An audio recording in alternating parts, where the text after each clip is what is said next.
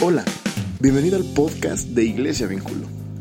El día de hoy continuaremos estudiando el libro de Hechos, a partir del capítulo 8, versículos del 1 al 25, en donde atestiguamos la forma en que Dios envía, respalda y aprueba a aquellos quienes fueron los primeros en llevar el Evangelio a Samaria.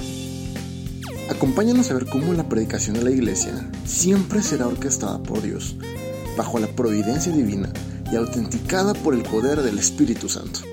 La iglesia de Dios siempre será orquestada bajo la providencia divina y autenticada por el poder del Espíritu Santo.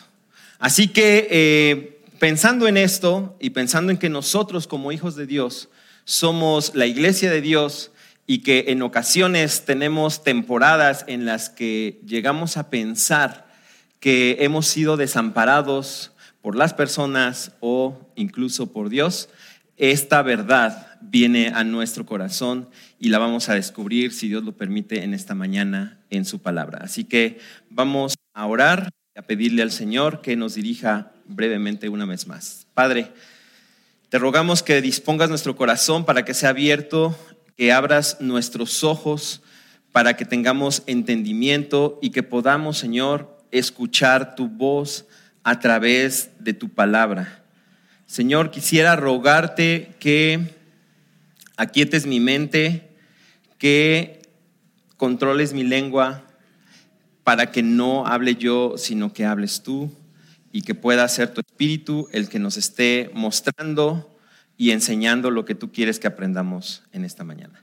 En el nombre de Cristo Jesús te lo ruego. Amén. Muy bien, a manera de introducción, me gustaría que pudiéramos ir al libro de los Hechos, capítulo 8, versículo 1, pero vamos a ir desde el 7, versículo 58, y vamos a leer hasta el 8, versículo 3. Dice así, echándolo fuera de la ciudad, comenzaron a apedrearlo. ¿Recuerdan a quién? A Esteban. Y los testigos pusieron sus mantos a los joven llamado Saulo. Y mientras lo apedreaban, Esteban invocaba al Señor y decía, Señor Jesús, recibe mi espíritu. Cayendo de rodillas, clamó en alta voz, diciendo, Señor, no le pecado. Habiendo dicho esto, durmió y Saulo estaba de completo acuerdo con ellos en su muerte.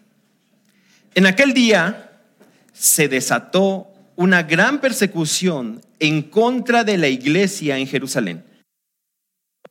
Fueron esparcidos por las regiones de Judea y Samaria, excepto los apóstoles. Algunos hombres piadosos se oraron a gran voz por él, pero hacía estragos en la iglesia, entrando de casa en casa y arrastrando a hombres y mujeres, los echaba en la cárcel. El primer punto que me gustaría que en esta mañana pudiéramos tener en claro para soportar este argumento de que la predicación de la iglesia y la iglesia misma está bajo el control. El primer punto que me gustaría que pudiéramos eh, tener en cuenta para recordar que la, la iglesia está bajo la providencia de Dios y respaldada por el poder del Espíritu Santo es que Dios orquesta la predicación bajo su providencia divina. ¿Sí? Eh, ¿Qué estamos viendo acá? Eh, Esteban acaba de ser asesinado por los miembros del concilio y todos aquellos que, digamos, participaban en esto que se consideraba el castigo, eh, que, el castigo que la ley imponía por blasfemia.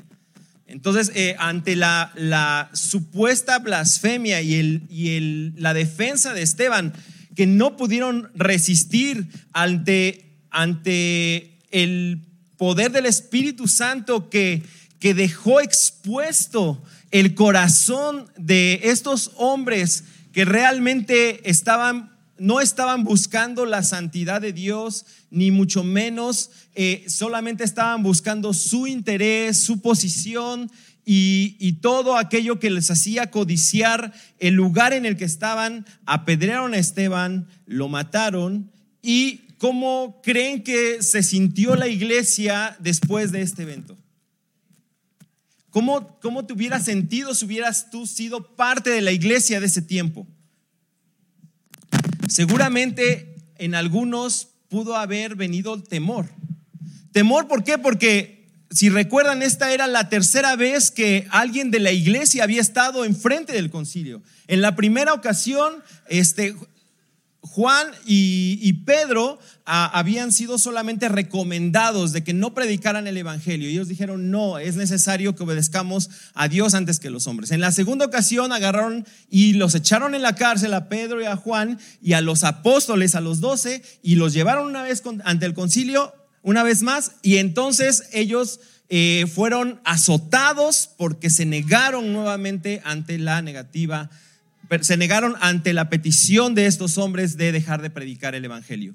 Y ahora es la tercera ocasión en la que alguien se levanta y nuevamente les confrontan y les dicen, ustedes mataron al Salvador, tienen que ver que Jesús era el Mesías que estábamos esperando. Y en esta ocasión lo matan.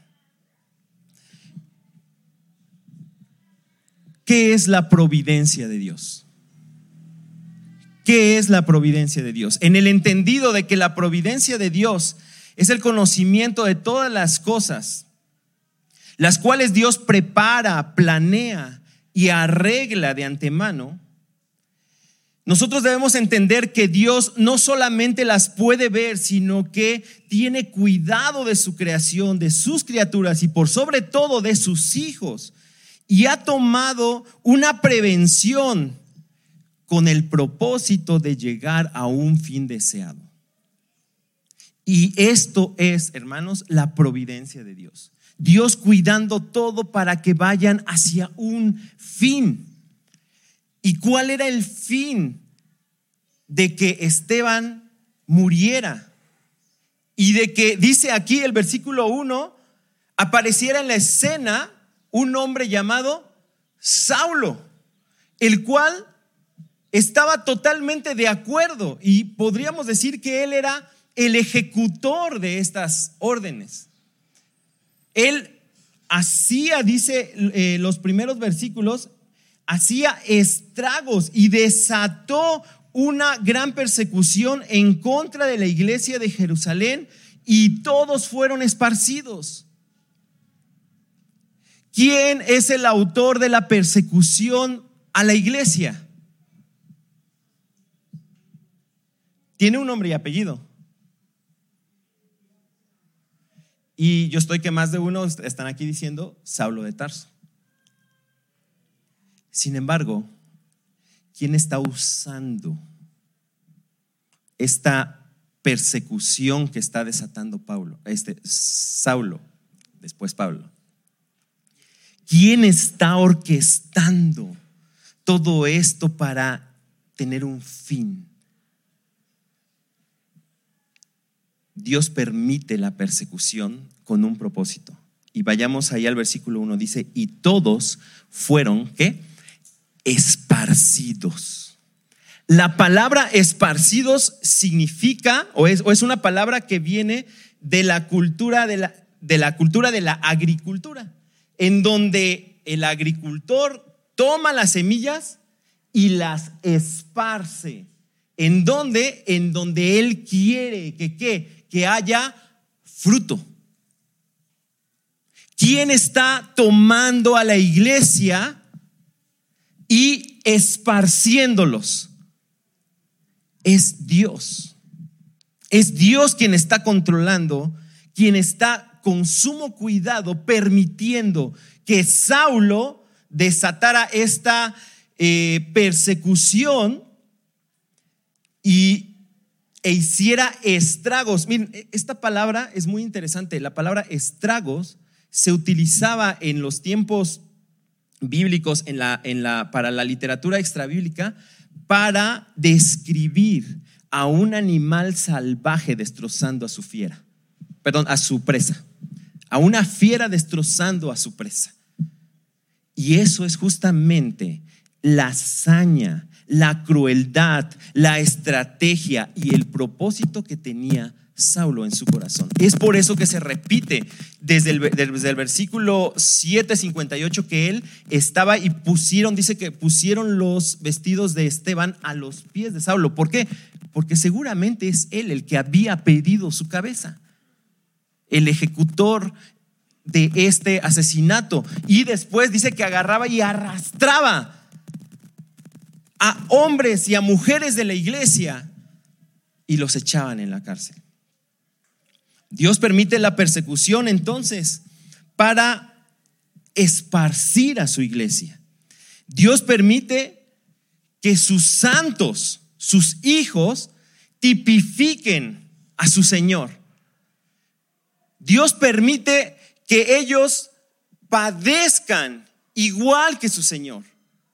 La persecución tiene un objetivo específico y es llevar a la iglesia a donde tiene que estar predicando y también el tipificar a su Señor. Encontramos que Esteban, Esteban había dicho varias palabras que Jesús dijo antes de morir en la cruz, las estaba diciendo antes de morir. Encontramos también en estos versículos que el sufrimiento es parte del paquete de ser hijos de Dios. A veces es complicado reconocer la providencia y este gobierno perfecto de Dios en nuestras vidas. Aceptar su soberanía por sobre todas las cosas se nos complica entender. Se nos complica ver que Dios permite la dureza de un corazón incrédulo o creyente que me está molestando en la escuela que me está fastidiando en el trabajo, o mi esposo o mi esposa que me está haciendo la vida imposible en el matrimonio, o aquella persona, hermano o hermana, primo o prima de la iglesia, que me está llevando a salirme de mi comodidad y tomar decisiones que pueden ser de dos formas. O sujetas y bajo el control del Espíritu Santo o en mi carne y desatar conflictos. Es complicado permanecer en una posición de dependencia hacia Dios en donde pueda yo tener claridad del cuidado y del crecimiento que Dios está guiando en mi vida. Sin embargo, la aflicción es algo a lo que debemos estar acostumbrados. Debemos estar preparados, debemos estar listos, debemos estar alertas para que cuando llegue este tiempo, el mundo pueda reconocer que nosotros escuchamos de Jesús, que íbamos a tener aflicción, pero que también íbamos a tener victoria. Lo acabamos de cantar. La batalla no es nuestra, la batalla es del Señor. Y la victoria también es suya. Porque Él venció, nosotros tendremos victoria. Y muchas veces no como nosotros la esperamos. Porque a veces tenemos enfermedad y pensamos que la respuesta de Dios a la enfermedad siempre será la sanidad. Pero a veces la respuesta de Dios a la enfermedad y a la aflicción en medio de, la, de, un problema físico no es la sanidad. O sí, puede ser la sanidad, pero la sanidad eterna.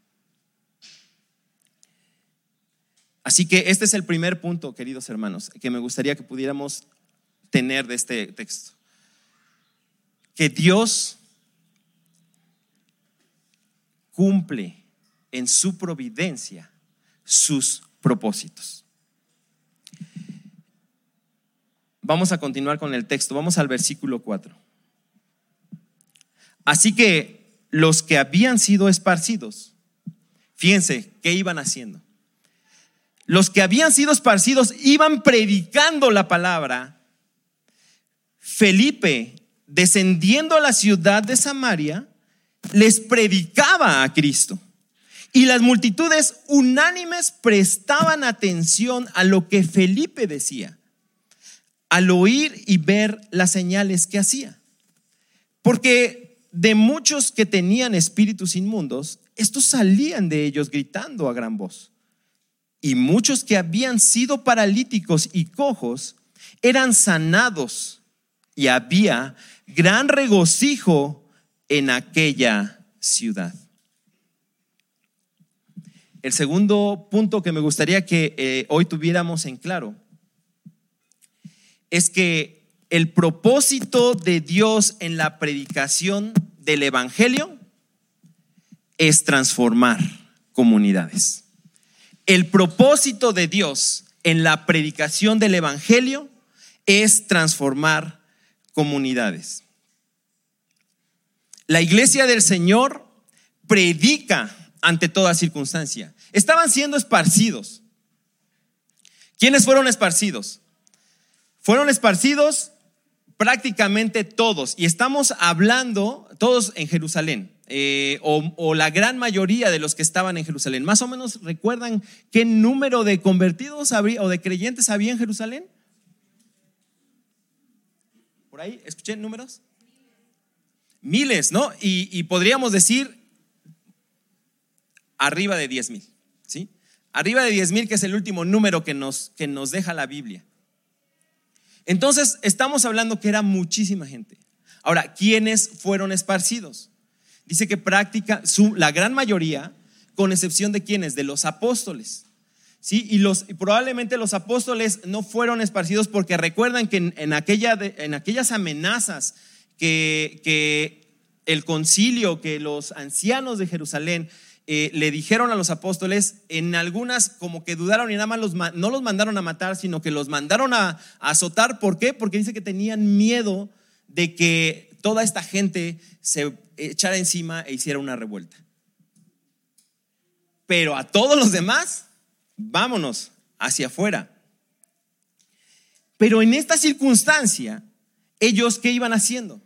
Ay, lamentándonos, no, miran, ahora sí todo se va a acabar. Ahora sí todo, ahora sí ya, ya mataron a Esteban, vienen por nosotros. Y iban todos amedrentados y dispuestos a esconderse por todos lados. ¿Eso es lo que dice la Biblia? No, ellos estaban siendo esparcidos y ¿qué iban haciendo? Iban predicando la palabra. Y uno que los iba liderando, ¿quién había sido? ¿O quién es? Dice ahí el versículo 5 que fue Felipe. ¿Quién es Felipe? Felipe fue uno de los siete diáconos que fueron elegidos para servir a la iglesia juntamente con Esteban. Y Felipe dice ahí que descendió a dónde? A la ciudad de Samaria. Allí predicaba a quién? Predicaba a Cristo. Y miren qué, qué cosa tan interesante. Dice que las multitudes que lo despreciaban ¿Recuerdan cómo era la relación entre los judíos y los samaritanos? Era una relación áspera. ¿Sí? De hecho, los judíos tenían por costumbre darle la vuelta o irse al mar y atravesar por el mar con tal de no pasar por Samaria. Y bueno, eh, ahorita por cuestión de tiempo, eh, no voy a explicar el contexto histórico de esta, de esta eh, relación ríspida que había entre judíos y samaritanos. Pero un hecho es que ellos no consideraban a sus hermanos a pesar de que ellos eran el, digamos, el remanente del reino dividido del norte en el Antiguo Testamento. Entonces, ellos fueron y Felipe, ¿a dónde fue? Fue directamente al lugar menos esperado y menos pensado. Pero recordemos quién está en control. ¿Quién está mostrando su providencia? Es Dios y el Espíritu Santo. ¿Por qué? Porque Jesús les dijo, y recibirán poder, ¿se acuerdan del 1.8? Cuando venga sobre ustedes el Espíritu Santo. ¿Y qué van a hacer? y me van a ser testigos. ¿En dónde? En Jerusalén, ya había pasado, ya estaba sucediendo. ¿En dónde más? En toda Judea. Y ya, ya los habían esparcido por toda Judea. Pero específicamente a unos los mandaron a dónde? A Samaria. Y en ese lugar menos esperado, ellos estaban predicando. ¿Por qué? Porque, queridos hermanos, las comunidades necesitan el mensaje del Evangelio por sobre todas las cosas. Nuestra comunidad necesita el Evangelio por sobre todas las cosas, contextualizando. Esta comunidad, esta colonia, esta, eh, esta parte de la ciudad del norte necesita el Evangelio por sobre todas las cosas, pero no solamente el norte, lo necesita el sur, lo necesita el oriente, lo necesita el occidente.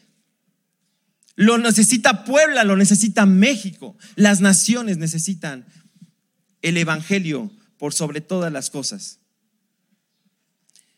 Y es que el mensaje del Evangelio trae libertad y gozo transformador a aquel que lo recibe. El mensaje del Evangelio trae libertad porque dice que muchos tenían espíritus inmundos y estos salían. Y había señales y prodigios que estaban haciendo Felipe y todos aquellos que estaban predicando la palabra.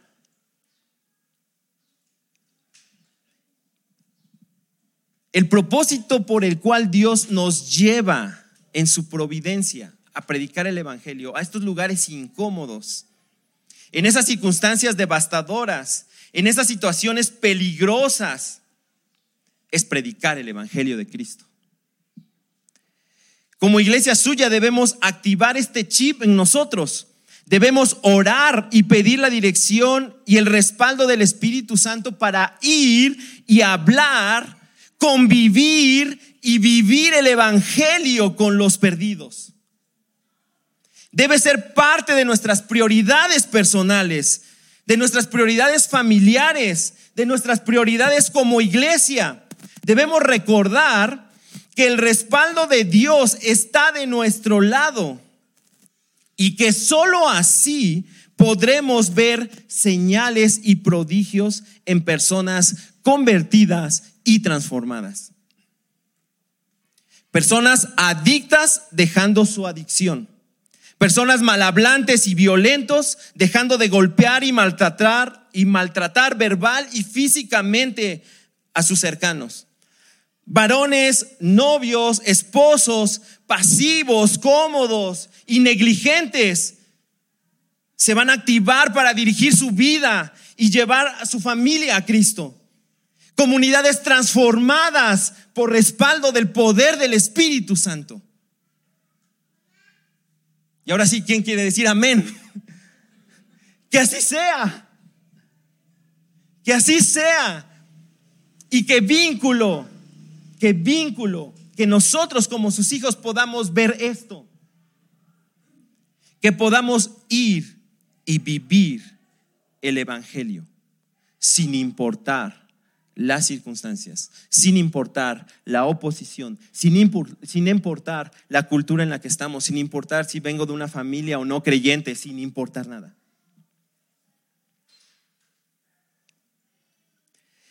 Juan 15, 20 dice, acuérdense de la palabra que yo les dije, un siervo no es mayor que su Señor. Si me persiguieron a mí, también los perseguirán a ustedes, dijo Jesús. Y si guardaron mi palabra, también guardarán la de ustedes.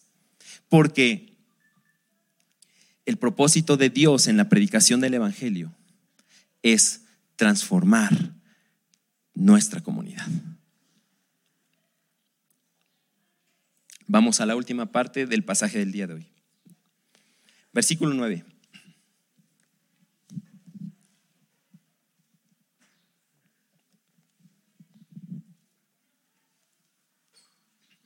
Hacía tiempo que cierto hombre, llamado Simón, estaba ejerciendo la magia en la ciudad y asombrando a la gente de Samaria, pretendiendo ser un gran personaje. Y todos, desde el menor hasta el mayor, le prestaban atención y decían, este es el que se llama el gran poder de Dios. Le prestaban atención porque mucho, por mucho tiempo los había asombrado con sus artes mágicas. Pero cuando creyeron a Felipe, que anunciaba las buenas nuevas del reino de Dios y el nombre de Cristo Jesús, se bautizaban, tanto hombres como mujeres. Y aún Simón mismo creyó. Y después de bautizarse, continuó con Felipe y estaba atónito al ver las señales y los grandes milagros que se hacían. Resulta que allí en Samaria había un mago. Y un mago no es como los que nosotros conocemos ahora que nada más hacen truquitos. Sino eh, esto normalmente eran personas que hacían estas artes mágicas que le llamaban, que estaban totalmente relacionadas con lo oculto y con los espíritus demoníacos. Y tenían cierta clase de poder y hacían cosas espectaculares que dice que los tenían como, los tenían a todos atónitos. Digamos que era el, el personaje de la ciudad de Samaria. Pero de repente llega Felipe y ¿qué empieza a suceder? Las cosas empiezan a cambiar. Se empieza a transformar este asunto porque ahora a quién le estaban prestando toda su atención? Al Evangelio del reino de Dios y al mensaje de Jesucristo. Y la gente se estaba convirtiendo y estaba dejando todo lo que tenía que ver con la magia, con los horóscopos, con, los, con las cosas esas que de repente a nosotros nos llaman, como seres humanos, llaman la atención porque queremos saber cuál va a ser nuestra suerte, cuál va a ser eh, lo, que, lo que va a venir en el futuro para nosotros. Y todo eso cambió. Y entonces nos encontramos con un conflicto. Y fíjense lo que dice. Cuando los apóstoles, versículo 14, cuando los apóstoles que estaban en Jerusalén oyeron que Samaria había recibido la palabra de Dios, les enviaron a Pedro y a Juan, quienes descendieron y oraron por ellos para que recibieran el Espíritu Santo. Porque todavía no había descendido el Espíritu Santo sobre ninguno de ellos. Solo habían sido bautizados en el nombre del Señor Jesús. Entonces, Pedro y Juan les imponían las manos y recibían al Espíritu Santo.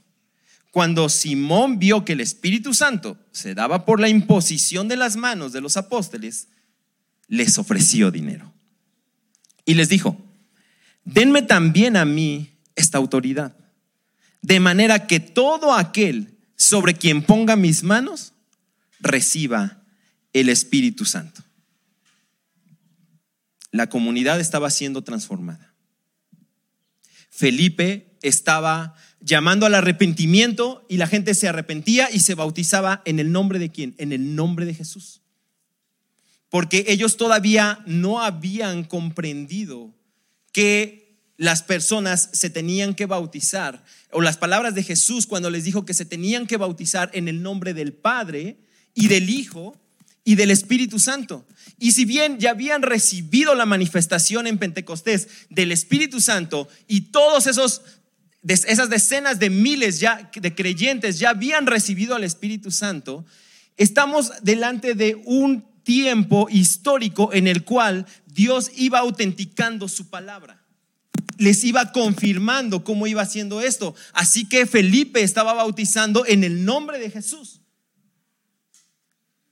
Pero cuando oyeron esto los, los discípulos, vinieron a Samaria para confirmar que esto era lo que Dios había profetizado de decir Samaria iba a ser para Cristo. Y entonces les imponían las manos y recibían al Espíritu Santo. Solamente vemos este proceso en, en tres ocasiones. En el, en el Pentecostés, ahorita en Samaria, y iba a venir más adelante cuando los, cuando los gentiles o los, los griegos también se iban a convertir. Pero de ahí en adelante, nunca más vamos a ver que viene la, la, la convicción de pecado, viene la regeneración del, del, ser humano y viene el Espíritu Santo. Esto normalmente viene, eh, digamos, inmediatamente. Una vez que una persona ha creído de nuevo y ha confiado en Jesucristo, para su salvación, esto viene, digamos, en un solo momento. Sin embargo, aquí estamos viendo la historia de la iglesia, estamos viendo cómo esta transición se va dando. Y entonces este hombre, Simón, que se había quedado bien cerquita a, este, a Felipe, se da cuenta de esto y dice, yo quiero eso. Y entonces dice, por favor, dénmelo. ¿Cuánto cuesta? Y les ofreció dinero. Y les ofreció dinero eso porque yo quiero tener eso. Yo quiero imponer eso, porque dice que él vio cómo recibían el Espíritu Santo. Y al decir que, que Simón vio es porque probablemente había manifestaciones extraordinarias del Espíritu Santo justamente con vidas transformadas.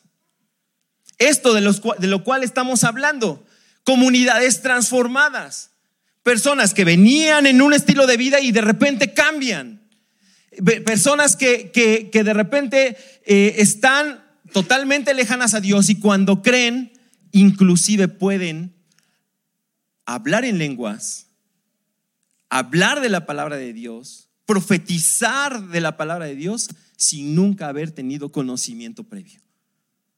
Y entonces él dice, yo quiero esto. Versículo 20, pero entonces Pedro le contestó, que tu plata perezca contigo, porque pensaste que podías obtener el don de Dios con dinero. No tienes parte ni suerte en este asunto, porque tu corazón no es recto delante de Dios. Por tanto, arrepiéntete de esta tu maldad y ruega al Señor que si es posible, se te perdone el intento de tu corazón. Versículo 23. Porque veo que estás en hiel de amargura y en cadena de iniquidad. El tercer y último punto que me gustaría que pudiéramos tener claro en esta mañana es que el gran poder del Espíritu Santo aprueba a los que han de ser salvos. Y es por eso que, no, no se los dije, pero el título de esta predicación es enviados, sustentados y aprobados. Porque el gran poder del Dios, el Espíritu Santo, aprueba a los que han de ser salvos. Las motivaciones de Simón para creer en el Evangelio siempre fueron carnales. Y esto lo podemos ver por qué. Porque él, ¿quién quería o quién pretendía ser? Él pretendía ser el gran personaje de Samaria. Él se había, cuando se convirtió, se dieron cuenta que dice ahí que se quedó pegado a Felipe. Estaba todo el tiempo con él, participó de cómo Felipe predicaba el Evangelio y otras personas más se convertían. Dice inclusive que creyó. Pero esta creencia, ¿para qué era? Creyó en las cosas maravillosas que sucedían, porque él las quería tener. Por eso se quedó ahí. Quería estar cerquita para ver en qué momento él podía tener eso también y redujo lo que es espiritual a un plano totalmente mundanal y carnal. El poder del Espíritu Santo en sus discípulos hace que disciernan y desnuden los espíritus. Es por eso que cuando Pedro llega, Pedro y Juan llegan a confrontar a este hombre y a verlo, le dicen, voy a decirlo como dice una traducción, y, perdonen la expresión, pero así lo dice la traducción. Al diablo con tu dinero. Al diablo con tu dinero y pereces tú juntamente con él.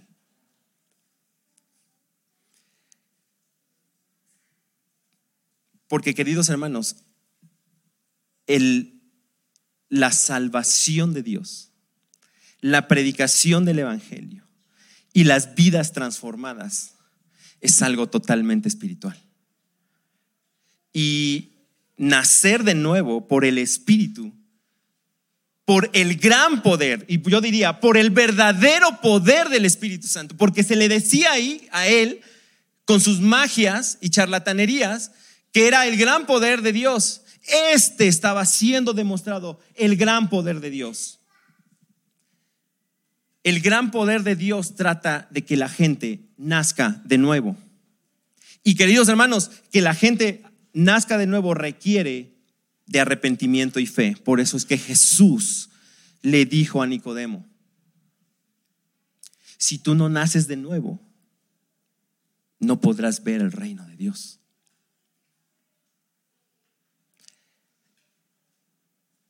Así que Simón respondió cuando se le dijo esto. Rueguen ustedes al Señor por mí para que no me sobrevenga nada de lo que han dicho. Versículo 24. Ruégales, por favor. Tú, Pedro, tú que me estás dando la maldición. O eh, en, en esos tiempos se llamaban los oráculos. Pedro le estaba dando un oráculo y dice, vas a morir. Te vas a ir al diablo juntamente con tus ofertas. Y él le dice, por favor, tú que me estás maldiciendo, pídele a tu Señor que no venga sobre mí esto. No se estaba arrepintiendo, ¿se dan cuenta? Simón lo único que estaba pidiendo era que las consecuencias de esto que había hecho no vengan sobre él. Se quería escapar de las consecuencias, pero jamás se arrepintió. Jamás tuvo fe, tuvo verdadera fe. Miguel Núñez en, un comentario hacia estos versículos dice que una persona puede apostatar de su profesión de fe, pero no puede apostatar de la posesión de la fe. Es decir, una persona puede ser creyente como Simón y no ser salva. Porque una persona puede después apostatar de lo que dice que tiene, que es la fe, pero jamás, jamás podrá perder aquello que el Espíritu Santo puede dar y es el nuevo nacimiento y es la justificación por la fe según Romanos capítulo 1 versículo 16. Por medio de la fe. Así que me gustaría terminar en esta mañana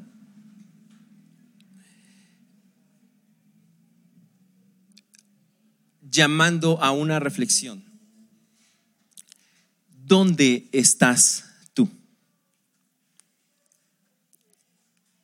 Eres un hijo de Dios verdadero que puede ver la providencia de Dios dirigiendo su vida, llevándolo a situaciones tal vez difíciles, pero creyendo y predicando el Evangelio para ver una comunidad o tu comunidad transformada, tu familia transformada, la vida de tus hijos transformada.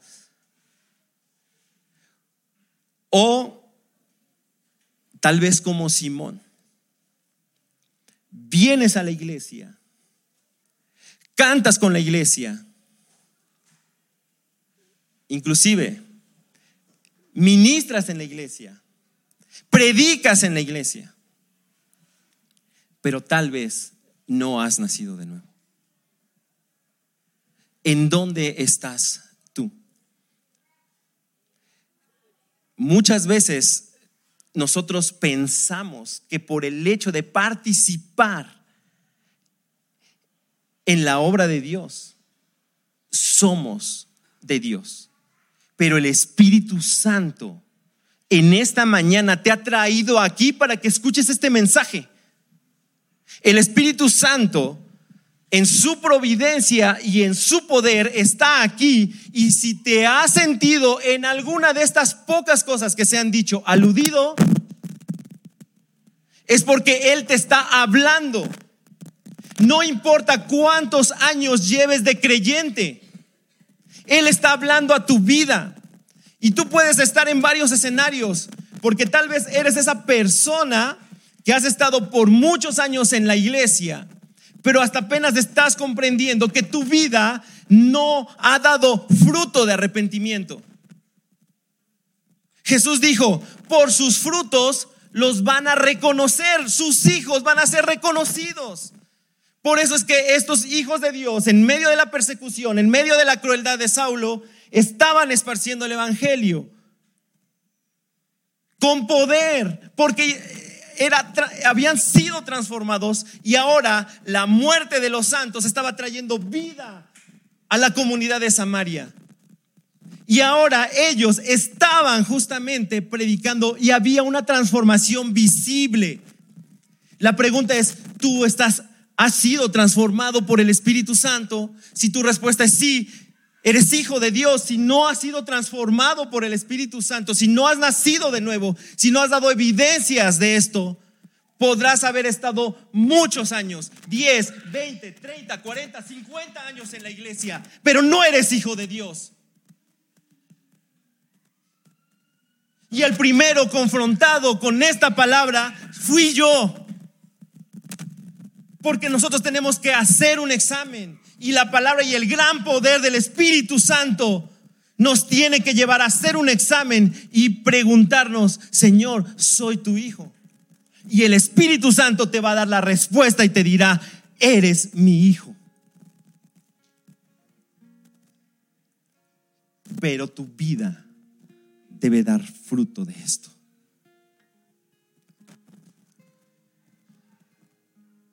El gran poder del Espíritu Santo transforma corazones. ¿En dónde estás tú? ¿Ya fuiste transformado? ¿Ya naciste de nuevo? Estás siendo parte de lo que Dios está haciendo. No solamente en tu familia, sino en vínculo. Te quieres subir. O a lo mejor por esa razón es que tú no quieres comprometerte con nada, ni con nadie, porque no estás comprometido con el importante. Y el importante es Jesús. Que el Espíritu Santo esté hablando a tu vida. Que el Espíritu Santo te convenza de pecado de juicio, porque es horrible cuando alguien se va al infierno y fue o estuvo en una banca en la iglesia. Pero dice otro comentarista, pero es horrendo, horrendo cuando alguien se va al infierno e inclusive estuvo predicando en un púlpito. La única garantía que tienes y la más valiosa es el gran poder del Espíritu Santo.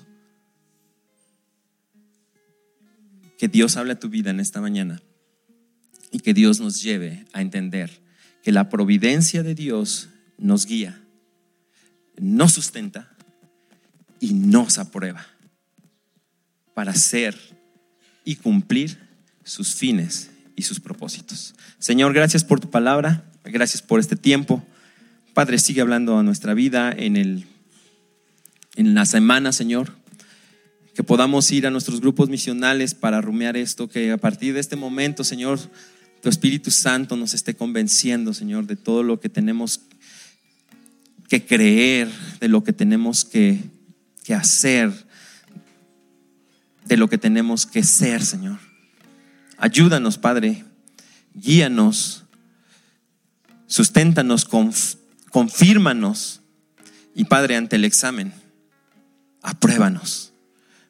Porque el Evangelio solamente tiene dos respuestas. O condenación o salvación. O sana, Señor. Sálvanos, o sálvanos, Señor. Te necesitamos en el nombre de Jesús.